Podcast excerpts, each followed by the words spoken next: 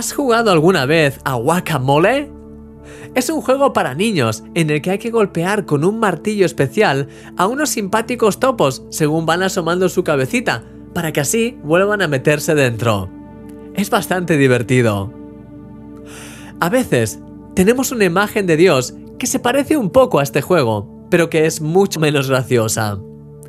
Pensamos que Dios es como alguien que está con un palo, esperando a que cometamos un fallo para castigarnos. Vemos las cosas que nos ocurren en la vida como castigos de Dios por los pecados que hemos cometido, y entramos en una dinámica de acusación y condenación. Sin embargo, mi querido amigo, esto no tiene nada que ver con la realidad. Mira lo que dice la Biblia. ¿Quién acusará a los escogidos de Dios? Dios es el que justifica. ¿Quién es el que condenará? Cristo es el que murió, más aún el que también resucitó, el que además está a la diestra de Dios, el que también intercede por nosotros. Mi querido amigo, Dios no te acusa, Él te justifica. Dios no te condena.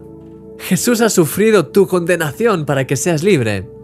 Y no solo eso, sino que además Él está intercediendo por ti. Querido amigo, Dios está a favor de ti.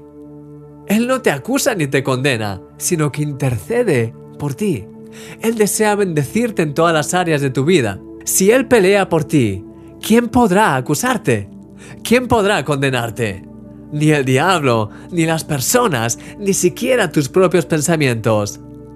Jesús nos ha hecho libres de la condenación y de la acusación. En estos próximos días, de hecho, vamos a ver cómo resistir de manera efectiva los pensamientos de acusación que vienen de estas tres fuentes, el diablo, otras personas y nuestros propios pensamientos.